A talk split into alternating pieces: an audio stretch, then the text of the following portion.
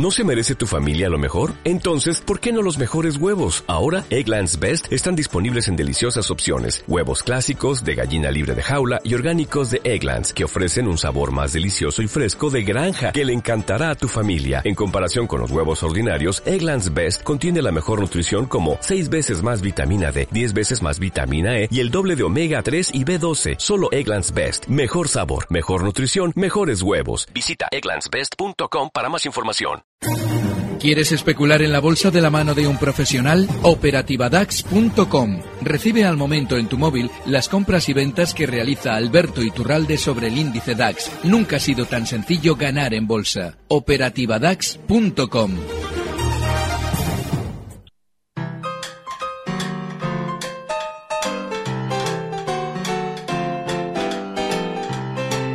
El consultorio de cierre de mercados. Momento están esperando también la mayoría de nuestros oyentes. Ya tenemos los datos, tenemos la información. Ahora mismo hay que saber lo que nos espera, lo que viene por delante, qué es lo que hay que hacer, si es tarde o pronto para vender y tarde para comprar. No sé, se lo voy a preguntar hoy a Alberto Iturraldes, analista técnico independiente, colaborador de díasdebolsa.com. Alberto, hola, buenas tardes. Muy buenas tardes. ¿Pronto para vender y tarde para comprar o no? Pronto para vender. No, yo creo que, mira, fíjate, eh, teniendo en cuenta, por ejemplo, uno de los valores más importantes del IBEX, como es el Santander, seguramente el rebote que ha realizado desde ese exceso bajista que tuvo el jueves pasado, pues seguramente ese, ese rebote va a continuar. Eh, hay que, de alguna manera, templar los ánimos, la gente está, y con razón, muy desconfiada, y eso normalmente se consigue con subidas y con baja volatilidad. Baja volatilidad en la subida, para que no se incorporen los pequeños inversores. Si subiéramos con la misma velocidad que iniciábamos el rebote la semana pasada, pues la gente se incorporaría y les daría tiempo a aprovecharlo. Entonces, lo normal es que el Santander, por ejemplo, eh, continúe hasta la zona de soporte que rompía y que ahora va a ser resistencia, justo esa zona 7 euros, con lo cual, si queremos especular, no es que sea tarde para comprar, es que estamos a tiempo siempre que entendamos que nuestro margen de posible beneficio es discreto. Estaríamos hablando de un 3% de posible beneficio. Como estamos hablando también de que si vamos a buscar un 3% en el mercado, debemos colocar un stop ajustado, mm. los mínimos de hoy en 6,73 nos pueden servir. Estamos a tiempo siempre que especulemos en el corto plazo. Y ojo, si lo que queremos es operaciones ya más tranquilas, nos merece la pena esperar a que efectivamente se vayan culminando esos rebotes, vuelva de nuevo la sensación de tranquilidad al mercado y sobre todo la información positiva para colocarnos bajistas, abrir cortos, ya con una vocación de estar unas semanas. Así es que, bueno, esa sería la estrategia, la que yo seguiría y la que estoy esperando para seguir. La verdad es que me he hecho un lío, porque lo que quería decir era que era tarde para vender y pronto para comprar, y no al revés. Pero bueno, me, he liado yo mismo, si es que estas cosas es lo pero, que Pero lo hemos explicado más o menos sí, sí, sí, no, no, no, vale. has contestado perfectamente, claro. Yo, yo a lo que iba un poco a la pregunta de fondo era si se puede vender en niveles más altos y también se puede comprar en niveles más bajos. ¿eh? Eh, no, no, no. Yo creo que yo creo que niveles más bajos seguramente va a costar verlos. ¿Ah, sí? sí, ahora mismo, ¿eh? ahora mismo. Hablo de aquí a, unos días. Por la razón de que, eh, mira, por ejemplo, el DAX sí que apunta a que pueda tener ciertos recortes durante estos días. Pero lo normal es que las subidas se hagan con poca volatilidad ahora. Es decir, que, que subamos sin grandes recortes, sin generar miedo. ¿Para qué? Para que de aquí a unos días haya tranquilidad y los inversores se vuelvan a animar. Con lo cual, no lo sé. Yo, desde luego, ahora mismo, en el muy corto plazo, no esperaría caídas. Ahora, eso sí, una vez que ya se haya relajado ese sentimiento negativo, caídas y muy importantes. Así es que, bueno, tenemos que andar un poquito jugando con el espacio temporal. ¿Cómo lo tú, Javier? Eh, pues bueno, eh, iniciamos eh, yo creo esta semana con, con, prácticamente las mismas dudas que teníamos la semana pasada y nos seguimos preguntando si realmente nuestro índice en general y las compañías en particular valen pues en este caso 1.100 puntos prácticamente del IBEX 35 en, en apenas tres semanas, si realmente esas compañías valen menos ahora que antes o si realmente yo creo la pregunta más clave es si antes valían efectivamente los niveles en donde estaban. nosotros vemos por primera vez eh, que las personas que en este caso están cortas en el índice, muchos de ellos lo están empezando a pasar mal y esto es un sentimiento que hasta ahora quizás no se tenía, eh, porque prácticamente la gente que se metiera pues vendida en niveles eh, cercanos a 9.400 puntos ya lleva 500 puntos de pérdida en el selectivo, que ya empiezan a hacer mella en las cuentas de trading y por tanto, como digo, quizás estamos ahora mismo en un empate técnico entre alcistas y bajistas. lógicamente, eh, para mi gusto, lo único que va a determinar quién de los dos va a ganar en el corto plazo va a ser la cota de los 10.000 puntos. Si cerramos la semana por encima de ella, puede que tengamos en este caso algo más de fuerza compradora durante unos cuantos días más. Si desde luego fallamos en coger ese nivel, que nos está costando nada, son 85 puntos los que los separan de los cinco dígitos, pues seguramente que lo más probable es que durante estas semanas tengamos muchísima lateralidad o quizás alguna caída más. Tenemos al índice VIX de volatilidad bajando hasta ahora un 11,5%, 19,4 puntos. Primera llamada, Juan Manuel, hola. Buenas tardes. Adelante. Mire, es que quiero consultar, por favor, por Repsol, que estoy hasta las narices de ese valor ya. No espero lo que dice el amigo Iturralde, espera prospecciones o dividendos raros, y me quiero ir, y me quiero ir a Endesa. Quiero saber su opinión sobre esto. Y ya termino diciendo, ¿qué opinión tienen sobre los dividendos que si son 13,79, como he leído en expansión, al día siguiente de pagar dividendos, la acción va a valer ya 13 euros menos? Gracias por su respuesta. Gracias, Juan Manuel, por su pregunta, porque seguro que es algo que está rondando mucho en la cabeza de mucha gente estos días con el tema de Endesa. Mm. Bueno, aquí hay dos cosas. Primero, la Repsol. Ya, eh, no es por ser, no es por, por, decir aquello de ya lo decía yo, que es una frase terrible, pero es que, es que Repsol la hace siempre exactamente igual. Es decir, eh, sube hasta zonas relativamente importantes, como hemos hablado en 19.50 en los últimos meses. Ahí empieza a descubrir pozos de petróleo, a anunciar nuevos dividendos, nos empieza a contar que es maravillosa. Y eso lo que significa es que quieren compradores para ellos poder vender los títulos. Entonces, si vemos que Repsol ha colocado una inmensa cantidad de títulos por eh, encima de los 17.50, pues en el caso de que se cumpla ese escenario de un rebote por ahora en la bolsa española, yo creo que el IBEX no nos debe extrañar incluso verlo en zonas de 10.100 puntos, pues Repsol puede llegar hasta zonas de 17,30, 17,40, 17,50. Yo ahí me plantearía salidas, pero más que nada porque es un valor que nos está traicionando. Es decir, no está subiendo como nosotros nos planteábamos al comprar, sino que efectivamente está cayendo. De manera que yo, en principio, cualquier rebote lo aprovecharía para salir. Sobre Endesa sucede algo muy importante. Yo, este, este, este símil que suelo hacer, ya sé que suena un poco aparatoso, pero es cierto. El dividendo, el dividendo es es la misma situación que si alguien te roba la rueda del coche y te da 300 euros a cambio. dices, bueno, sí, me estás pagando la rueda del coche, pero es que eh, al fin y al cabo me salía exactamente igual el haberme quedado con la rueda puesta y, y sin ningún tipo de transacción. El dividendo es hacer líquido algo que ya era nuestro. Sí que, en cierto modo, pues los especuladores, de alguna manera, intentan calentar siempre el título días antes, pero el hecho de que nos den un dividendo no quiere decir que nos estén dando nada, es decir, simplemente nos están haciendo líquido algo que era nuestro. Entonces, como Endesa ha aprovechado esas noticias de dividendo que en teoría se traducen en el lado positivo para subir, pues seguramente desde dentro los pillos de Endesa también han aprovechado para vender títulos, con lo cual no podemos estar en este valor si ya desciende de zonas posibilidades a 27,60. Cuando hayan repartido ese dividendo veremos cuál es el nivel proporcional, pero es que en principio entrar en un valor por el dividendo no tiene sentido. A eso iba, eh, Javier, no hay que fijarse simplemente en el dividendo, eh, desde el punto de vista fundamental, Endesa es una empresa es atractiva, tiene poca deuda, tiene mucha deuda, está haciendo bien los deberes. Es una empresa que lleva haciendo bien los deberes eh, durante varios años y que está encuadrada dentro de un sector como es el de las utilities, el de las eléctricas aquí, eh, que realmente lo ha hecho muy bien durante todo el año, porque al, generalmente al sector eléctrico lo que se le suele pedir es que cuando los índices caen lo hagan más lentamente o caigan menos que el propio índice. En este caso, eh, la parte negativa suele ser en la parte de las subidas, es decir, que cuando el índice sube lo normal es que estas compañías pues sean algo más pesadas y que por por tanto, pues no suban tan rápido como lo suele hacer el índice en general. Eh, no ha sido así, es decir, este año Endesa eh, se ha salido por los dos lados. Cuando ha habido que caer, ha sabido caer menos y cuando ha habido que subir, ha subido igual que el resto. Con lo cual, desde el punto de vista fundamental, sí es cierto que es una compañía atractiva. Eh, también es cierto que es una compañía que ya ha subido mucho, que probablemente continúe subiendo, pero que puede haber agotado más su potencial de subida y que por tanto eh, quizás habría que ser de la opinión de que ah, es un muy buen tren, hubiera sido una muy buena alternativa, pero hay que ser conscientes de que quizás llegamos un poquito tarde. Hola, Carlos. De todas, formas, hemos hablado muy bien de Endesa aquí también. ¿eh? claro que Los lunes hemos, se ha podido hacer un montón de operaciones compradoras, pero igual ya sea tarde. No, si alguien ha recomendado además comprar Endesa, hombre, tú siempre situabas el stop loss y decías hasta dónde podía llegar. Si alguien ha hablado bien de Endesa ha sido tú. O sea, eso... No, me refiero simplemente al hecho de que, bueno, pues quizás ya la fiesta, que ya hemos podido aprovecharla, pues ya no sea tanta fiesta. Pero bueno, por lo demás, bien. De todas maneras, luego, eh, si queréis, hablamos también de otros componentes del sector eléctrico, Iberdrola eléctrica, Enagas, gas natural, pues no sé, estoy viendo que hay mucha gente que se está refugiando en esos valores y hay gente también que nos está llamando mucho, preguntándonos por si llegamos tarde o todavía tenemos oportunidades de subirnos a este tren. Eh, primero, Carlos, hola. Hola, buenas tardes. Adelante, amigo. Eh, quería consultar sobre dos valores. Uno es eh, Intesa San Paolo, la bolsa italiana. Eh, tengo varios niveles cogidos, una media de 2.15. Y el otro valor es eh, OHL. Hoy me he puesto largos en 28, 22.80, perdón. Muy bien, ¿algo más, Carlos? Nada más. Muy bien, muchas gracias.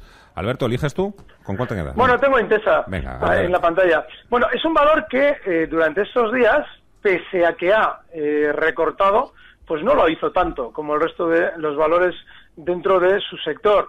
Vale, lo que sucede es lo siguiente. Si él ve el gráfico o lo abre durante los últimos tres años, verá que después de una subida muy importante, justo hasta mediados de año, hasta abril, junio, ha ido dibujando un movimiento lateral. Bueno, pues ese movimiento lateral hay una zona cercana que es muy importante y que ya ha tocado en varias ocasiones.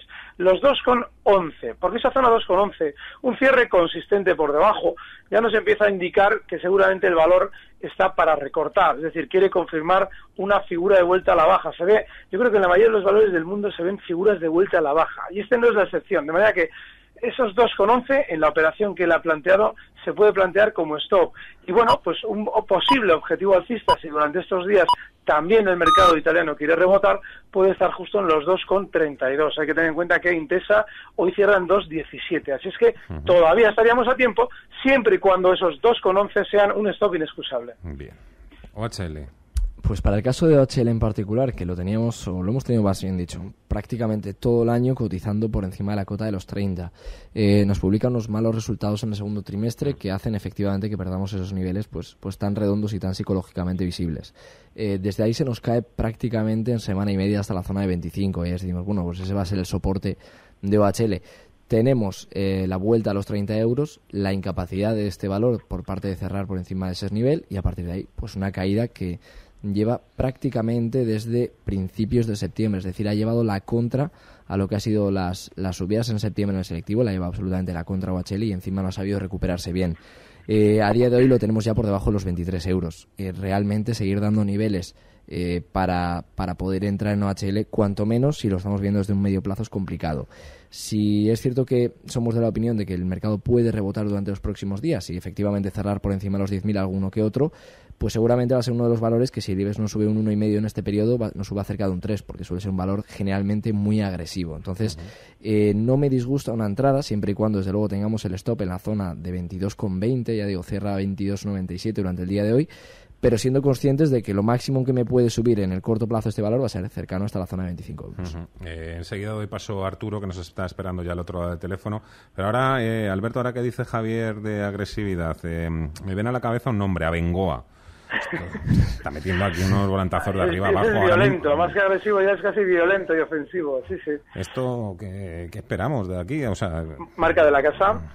Pues es que el problema de Abengoa es que eh, a veces cuando escuchamos los datos en bruto, es decir, tal cual valor ha subido X, decimos, bueno, pues qué bien, porque ese valor es capaz de subir un 9%.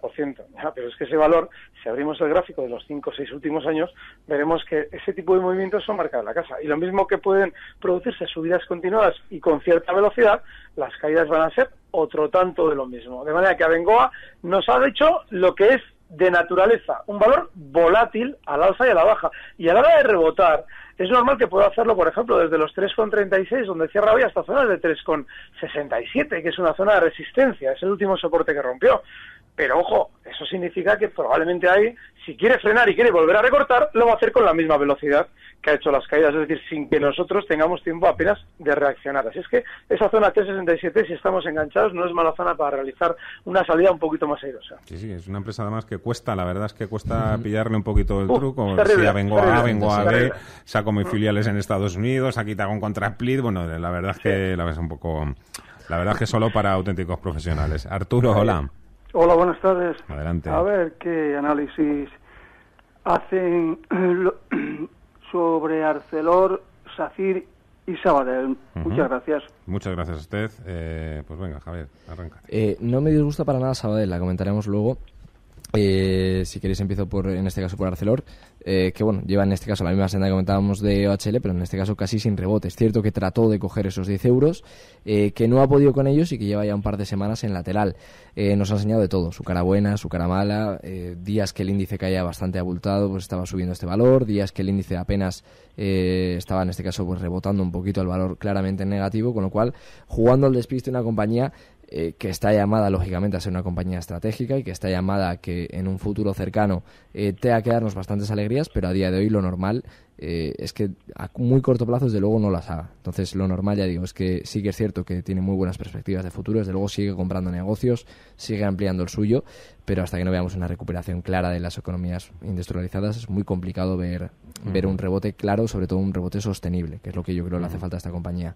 En cuanto a Sabel, que me anticipo un poco lo que iba a comentar, es un valor que la semana pasada nos dejó eh, pues un susto muy grande, rompiendo la parte de 2,15, eh, el nivel de 2,15 a la baja. Eh, nos ha hecho el amago bajista, nos ha vuelto a hacer el pullback, es decir, se ha vuelto a situar de nuevo en esos 2,15, cerraba hoy en 2,14,8 y del cual yo espero que durante las próximas semanas, si efectivamente tenemos un rebote, sea capaz de subir algo más arriba. Qué, granuja, qué granuja, Javier, que te dejas hacer, que, te deja a ti Le conozco, le conozco ya. qué bien le he visto.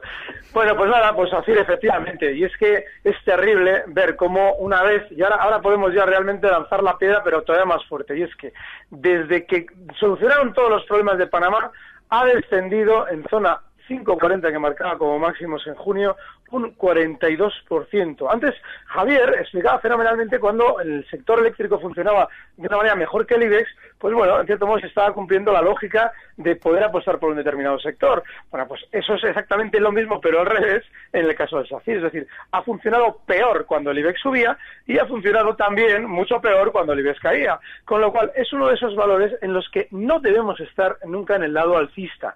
Y durante estos días es normal que pueda tener un poquito más de rebote a zonas de 360.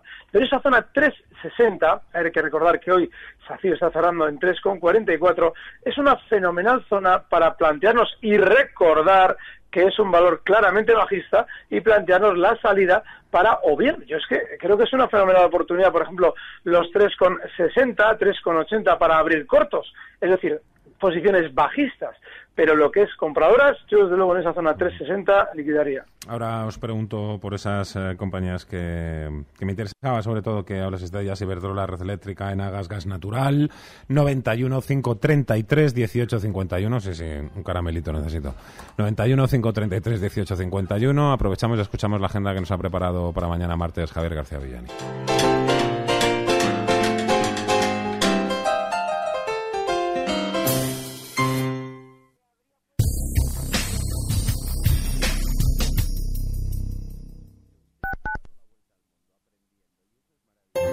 CEIM es la organización más representativa de la Comunidad de Madrid con presencia en todos los sectores y territorios. Cuenta con un equipo ágil y eficaz para defender los intereses de todos los empresarios. Genera valor para todos sus socios. CEIM, un nuevo horizonte para los empresarios de Madrid, porque CEIM te interesa. En Grupo Logra la confianza es lo más importante. Especialistas en Derecho Laboral, Societario y Mercantil. Más de 15 años de experiencia a tu disposición. Cientos de clientes lo avalan. Grupo Logra. 900-373-004. 900-373-004. O en grupologra.org. Con el servicio de inversión Mutua Activos Gestiona, ahorra con la tranquilidad de saber que tu dinero se invierte como el de Mutua Madrileña. Con el mismo equipo de expertos, con el mismo sistema de control de riesgo y con resultados que hablan por sí solos. No es lo mismo tener tu dinero en una gran compañía que tu dinero con Mutua Activos. Llama al 902-555-999.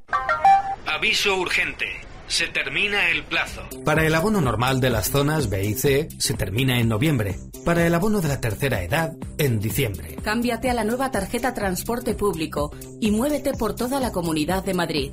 Consorcio Regional de Transportes de Madrid. Tu sistema de transportes. Unimos personas. En Radio Intereconomía, las claves de mañana. Mañana atentos, desde primera hora a China. Conocemos su PIB del tercer trimestre. La tasa puede caer al 7,2%. Sería la más baja desde 1999. En España contaremos con una nueva subasta de deuda. El Tesoro coloca letras a tres y nueve meses en el capítulo empresarial. Resultados, entre otras compañías de Yahoo, Coca-Cola, McDonald's y Verizon. En Intereconomía, cierre de mercados.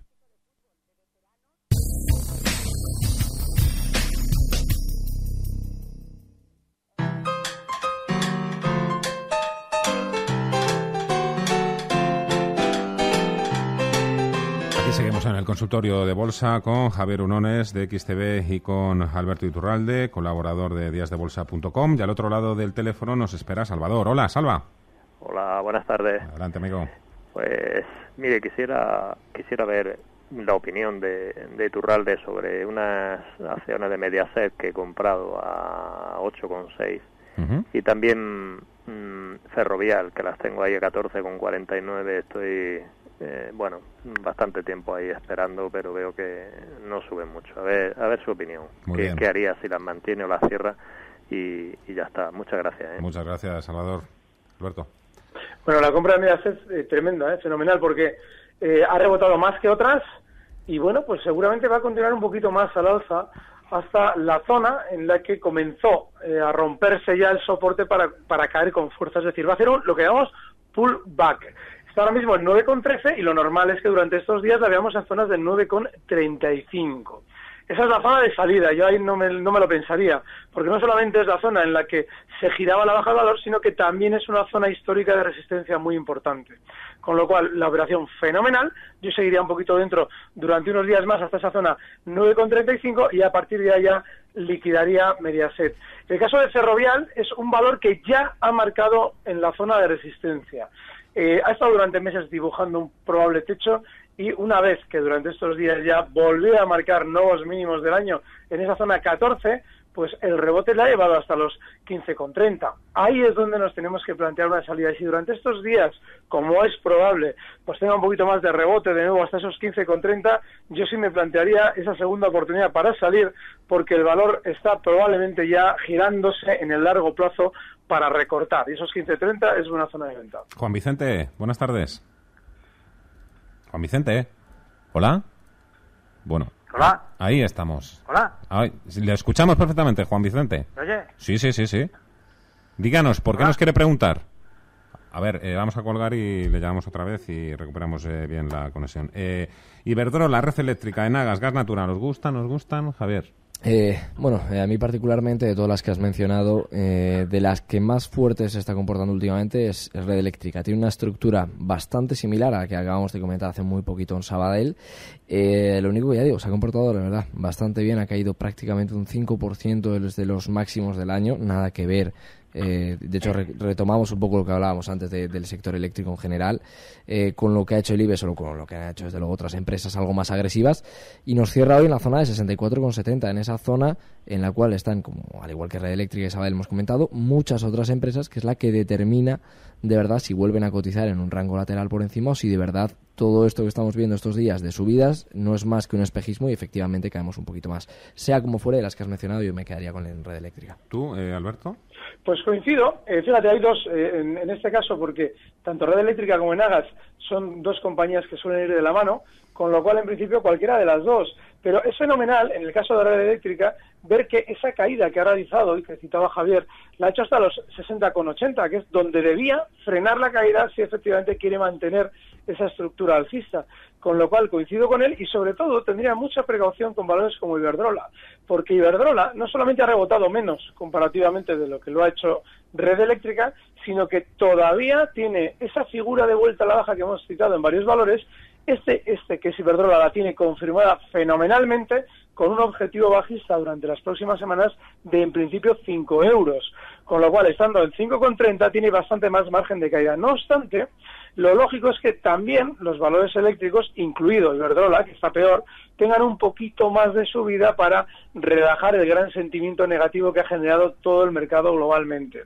Pero a partir ya de la zona 5.35, hoy cerraba en 5.31 Iberdrola, pues ya va a tener mucha pelea para subir. De manera que, bueno, eh, Javier nos ha hablado que la de la de la buena y yo voy dando la mala. Seguramente Iberdrola va a ser la más flojita de todas. Juan Vicente, hola. Buenas tardes. Ahora sí, perfecto, alto y claro, venga. Eh, tengo bolsas y mercados a 31.40, a ver si... ¿Cómo lo ves? Ujú, ¿Algo más? No, ya le escucho por la radio. Muchas gracias. Pues que quizás con la caída que ha tenido, la verdad, bastante severa de, bolsas y mercados y teniendo en precio su, su precio que no está muy lejos quizás de la cotización de hoy, eh, yo es una acción que de momento mantendría. Es decir, eh, no deja de ser una, una compañía que pasa por ser eh, estratégica para muchos bloques de, de bolsas en tanto en Europa como en Estados Unidos y está siempre la misma cantinela de lógicamente cuándo la van a opar. Pero bueno todos estos rumores para los inversores que están con un precio muy alto en bolsas y mercados como es nuestro oyente eh, le tiene que venir bien. El hecho de que calienten el valor pues él seguramente esté, esté encantado. Si luego más adelante o más o, o más tarde tenemos una oferta pues mejor que mejor pero de momento ya digo eh, ha frenado las, las caídas llegó incluso hasta la zona de 28 ha recuperado muy bien y ya está atacando de nuevo la zona de 30 así que yo de momento lo mantendría sin ningún problema. Eh, tenemos muchas llamadas, eh, ahora nos están cogiendo una. Aprovecho y saco ya la pizarra. Eh, oportunidades, Alberto, Javier, los dos. Eh, ¿Qué veis para ponerlos largos y para ponerlos cortos también, si lo veis así? Bueno, yo, yo en el caso de ponernos largos buscaría un poquito en la idea del Santander, la que hemos comentado al principio. Ese posible stop, hoy cierra Santander en 6,81, el stop estaría en 6,73 y buscaríamos un poquito un rebote muy pequeñito, discreto, hasta la zona de 7 euros, 7,05, de cara a que se vaya relajando ese gran sentimiento negativo que generaban las caídas de la semana pasada. Una vez que ese rebote se haya producido, si es que todo va correcto, pues veremos cómo de nuevo nos vuelven a hablar bien de los bancos y en general de la economía. Bueno, pues será el momento de vender. Y la hora de poner los bajistas, pues esa zona 360, 380 en SACIR es fenomenal para abrir cortos. Eh, bueno, yo en este caso lo he comentado ya un poco antes, pero me quedaría de momento con, con Banco Sabadell. Es una semana muy clave para los bancos. El viernes se le da a los bancos las notas del test de estrés y el domingo las publican eh, en público, lógicamente. Eh, entonces veremos a ver eh, qué nota han saltado, con, qué, con qué forma física han llegado para este final de año. Y Sabadell está, como digo, en un punto en el cual me da la posibilidad de que si rompe para arriba los 2,15 y me cierra, eh, puedo entrar comprado y aquí mi stop es exactamente mi punto de entrada. Es decir, eh, aguantarías lo que probablemente va a ser unos me- unas jornadas de especulación en los bancos brutales, eh, tanto el jueves como el viernes, y a partir de ahí eh, la fiesta yo estoy dentro y si me quieren echar que me echen. Es decir, en este caso el stop sería el mismo que el punto de entrada 2,15. Manuel, hola. Hola, buenas tardes. Adelante. Vale, mire, quería preguntar por Repsol, pero ya han dado la respuesta al principio del programa, que por cierto ha sido una respuesta muy clara y muy bonita, de verdad, muchas gracias. Ahora que si me pueden informar sobre el tema de gas natural, porque han hablado de Iberdrola, así que ha recorrido le den a este valor. Para entrar también, o esperamos a ver qué hacemos con él. Vamos con ello. Muchas gracias, Manuel. Vale, muchas gracias a. Gas natural. Alberto, venga, te dejamos aquí. Bueno, tiene un problema gas natural y es que también ha dibujado esa formación después de la gran subida que había protagonizado durante estos dos últimos años, ha realizado esa especie de movimiento lateral a modo de figura de vuelta a la baja ya confirmada. La confirmación nos venía con un cierre por debajo de 21,74 y de hecho gas natural ha llegado a cerrar en los 20,15, es decir, holgadamente por debajo de ese punto. Lo que nos tiene que eh, inspirar ya esa, esa situación es que gas natural, aunque durante estos días pueda rebotar más hasta esa zona de resistencia 21,74, donde comenzó eh, a, confirmarse esa figura de vuelta a la baja, bueno, pues esa sería una zona de salida, porque lo normal es que el valor durante las próximas semanas, una vez que haya terminado el rebote que está haciendo ahora, tienda a dirigirse más a la baja hasta zonas de, en principio, 19,50. De manera que el rebote que está haciendo es fenomenal, bajo mi punto de vista, para aprovechar salidas. Oye, me- esta llamada de este oyente me recuerda también a hoy un banco de inversión, el amo del mundo, ha dicho que el precio objetivo de Repsol se lo subía a 23, lo que le daba ¡Hombre! un potencial de revalorización de la marinera. Pues ya sabes quién está vendiendo, porque normalmente Claro. cuando un gran banco de inversión nos dice comprad esto es porque él necesita venderlo. Mm. También le daba potencial, bueno, eh, le daba potencial desde los niveles actuales a Cerinox. También en Goldman Sachs también lo incluía entre sus valores favoritos a Cerinox, eh, Javier. Sí, dentro de, de que estamos hablando efectivamente del, eje del mal en la Tierra, eh, es, un, es un valor Acerinox que, que la verdad se ha comportado muy bien. Ha hecho el movimiento eh, clásico que se esperaba de una recuperación de producción industrial dentro de un país con una crisis severa como era el nuestro, y es que efectivamente los pedidos a fábrica subían, y es pre- lo que ha reflejado el gráfico de Acerinox perfectamente. Eh, lo que que pasa es que más adelante le ha cogido lo que es la tendencia global del sector y no hay que olvidarnos de que compañías como ArcelorMittal lo están pasando muy mal este año en bolsa eh, y no solo las únicas. Ten en cuenta que todas las mineras de, de Reino Unido lo han pasado francamente mal, BHP Billiton, eh, prácticamente todas. Entonces, ¿realmente qué ha pasado? Pues que China no ha acabado creciendo como se esperaba en este 2014 y ya ahora, aunque lo crezca y aunque mañana tengamos un buen dato de tercer trimestre de PIB, eh, va a ser muy complicado que cambie la dinámica para estas acciones. Pedro, hola, buenas tardes. Buenas tardes, un saludo cordial para todo el equipo. Muchas gracias, amigo. Mi consulta para los dos analistas es sobre dos valores. Mm, ¿Se podría entrar ya a comprar prisa y día? De acuerdo. Vamos con ello, Pedro. Muchas gracias. Venga, un saludo. Elige, Alberto. Mayor prisa es que le tengo una manía a este valor tremenda, porque es un valor que lleva dejando enganchados rebote tras rebote durante los últimos 14 años. Eso es lo que nos debe hacer pensar es que más bien nos merece la pena buscar otro tipo de precios. El caso de Prisa, si durante estas semanas tuviera un rebote hasta zonas de 0,29, hablamos de un valor que está en 0,22, pero seguramente no va a superar los 0,24. Entonces, los 0,29 sería para cualquier enganchado plantearse salidas, porque semanas atrás, en estas zonas, ya nos decía Prisa que había liquidado deuda, que estaba fenomenal, y eso lógicamente también suponía más caídas en el valor. Así es que, en un valor tan bajista, hay que plantearse salidas si estamos dentro y yo personalmente cuando se plantea la pregunta de si es el momento ya de prisa, no, el momento de prisa no va a llegar en mucho tiempo. ¿Y el de día? 4,8 marca hoy. El problema de día es que la caída ha sido muy violenta y normalmente para que un valor efectivamente ya empiece a estar dentro de nuestro radar o nos planteemos que va a rebotar con fuerza, tiene que hacer un suelo durante un tiempo también. Y el problema de día es que, claro, hacer rebotes por la gran sobreventa que tiene, pero no ha ido formando una figura de suelo que a modo de figura de vuelta también nos inspire el que efectivamente ha llegado su momento. Lo más normal es que Día todavía continúe rebotando más durante las próximas semanas, digo rebotando, eh, sí, rebotando hasta zonas de 5 euros, esa zona es una zona de resistencia, pero seguramente continuará recortando, es decir, volviendo a caer hasta zonas de 4,35. Así es que es otro de los valores en los que yo no estaría. Sí, en este caso eh, coincido con, con, Alberto. Es cierto que, que, siempre que un valor nos cae, además de esta forma como lo está haciendo Día, eh, tres, cuatro sesiones con, con, máximos crecientes te dan pie a pensar que efectivamente puede estar iniciándose una recuperación y a poner un stop pues, por debajo de los últimos mínimos. El problema fundamental es que no tienes o, no ves mucho más allá del gráfico. Entonces, sí que es cierto que para un inversor que sea muy, muy arriesgado, pues eh, puede probar a hacer esto a que de, de verdad una de las últimas 30 caídas de día pues sea la buena y sea el punto en el que se ha metido comprado abajo del todo.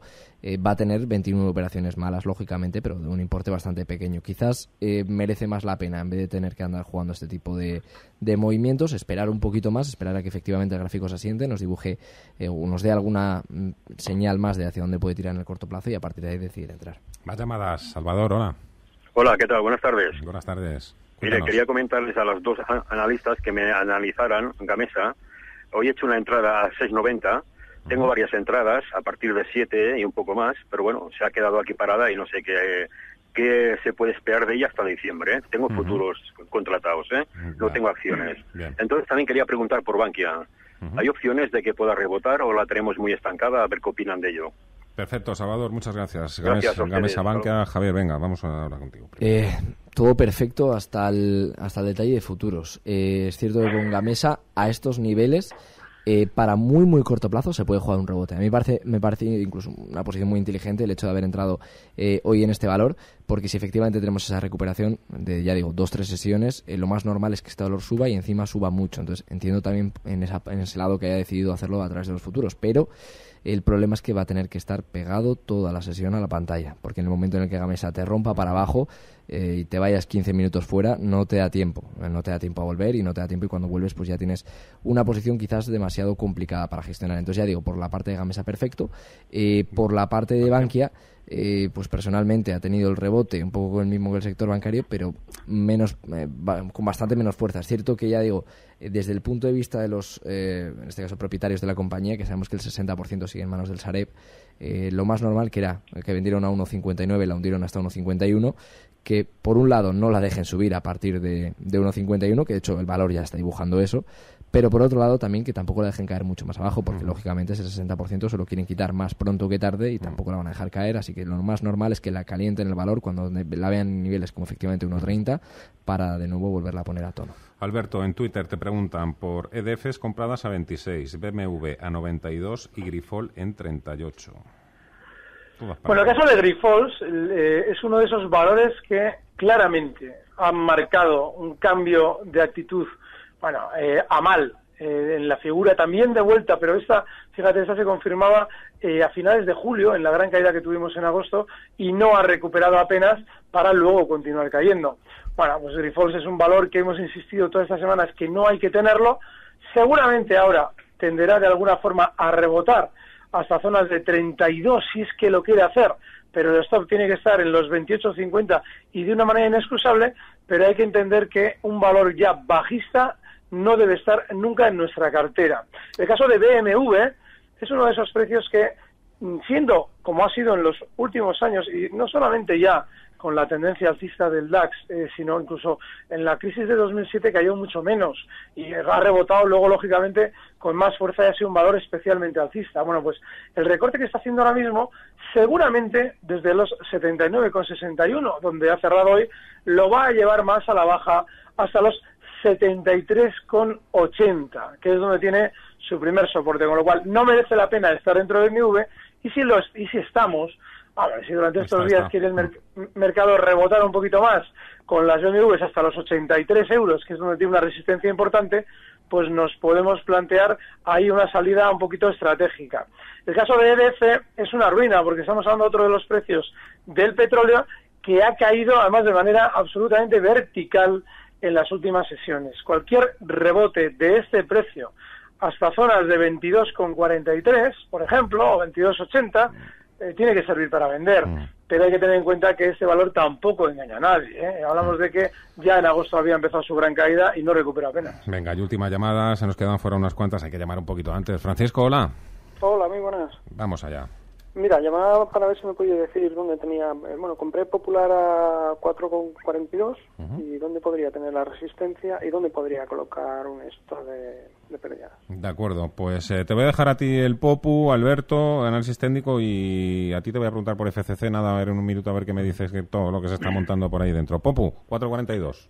Sí, eh, está bien. El problema está en que eh, el Popular tiene ya a la vuelta de la esquina con respecto al cierre de hoy, que es 4,71, pues tiene justo a la vuelta de la esquina una zona de resistencia. Esos son justo los 4,82, con lo cual un 2% más de rebote en el Popular es una fenomenal oportunidad de salida. Y a la hora de plantearnos un posible stop tenemos un problemón en el caso del Popular, porque la zona de soporte más importante, la más importante, ¿eh? estaríamos hablando de los 4.40, que son lejísimos. Con lo cual, buscando un poquito y escarbando más en el gráfico, cerca de los mínimos de hoy, en los 4,55 podemos colocar un stop más ajustado. El objetivo alcista 4,82. En el caso de FCC, Javier, eh, problema resuelto, el de la refinanciación, la ampliación de capital, este precio, 15 euros por acción, salto, bajo, alguien que esté dentro, que esté fuera. Buenas, muy buenas preguntas todas ellas. Eh, empezamos. Eh, en este caso, eh, particularmente, me, me, agrada que no hayamos tenido una llamada preguntando si entrar en, en fomento tras la subida del 9% de hoy. y me agrada de sobremanera porque efectivamente este, este, tipo de subidas engañan. Es cierto que ha ganado una prórroga, metido un gol en el descuento y le van a dar la segunda parte de la prórroga. Concretamente va a durar esta prórroga cinco años y se la ha dado BVA y Bankia para tratar de, de nuevo relanzar un poco y que efectivamente pues dentro de cinco años la situación esté bastante mejor y esta compañía pues pueda generar algo más de caja. Ya no ya digo para retomar eh, la venta bueno, en este caso los dividendos a sus inversores y remunerarles como, como hace falta sino realmente incluso para pagar sus propias deudas. Entonces a día de hoy es una compañía que desde el punto fundamental. A nosotros no nos gusta particularmente nada mm. y desde luego pues para la cual tenemos un claro vender. Bueno o sea que los dueños son Santander y Bankia ahora, ahora Bankia no BBVA y Bankia. BBVA bueno pues nada, a ver qué sucede con FCC. Eh, Javier Urones, eh, analista de XTV, ha sido un placer. Alberto Iturralde, colaborador de díasdebolsa.com. Como veréis, ya nos preguntó por fútbol. Eh, mejor, que no, mejor, que no. Mejor lo damos ahí, pero mejoráis un poquito. De las crisis se sale, hombre. Esto ganar dos partidos seguidos. Desde luego. Y ya está hecho esto. Gracias a los dos. Un fuerte abrazo. Igualmente. un fuerte abrazo. Recibe al momento las operaciones de Alberto Iturralde vía SMS en tu móvil. Operativa DAX.com.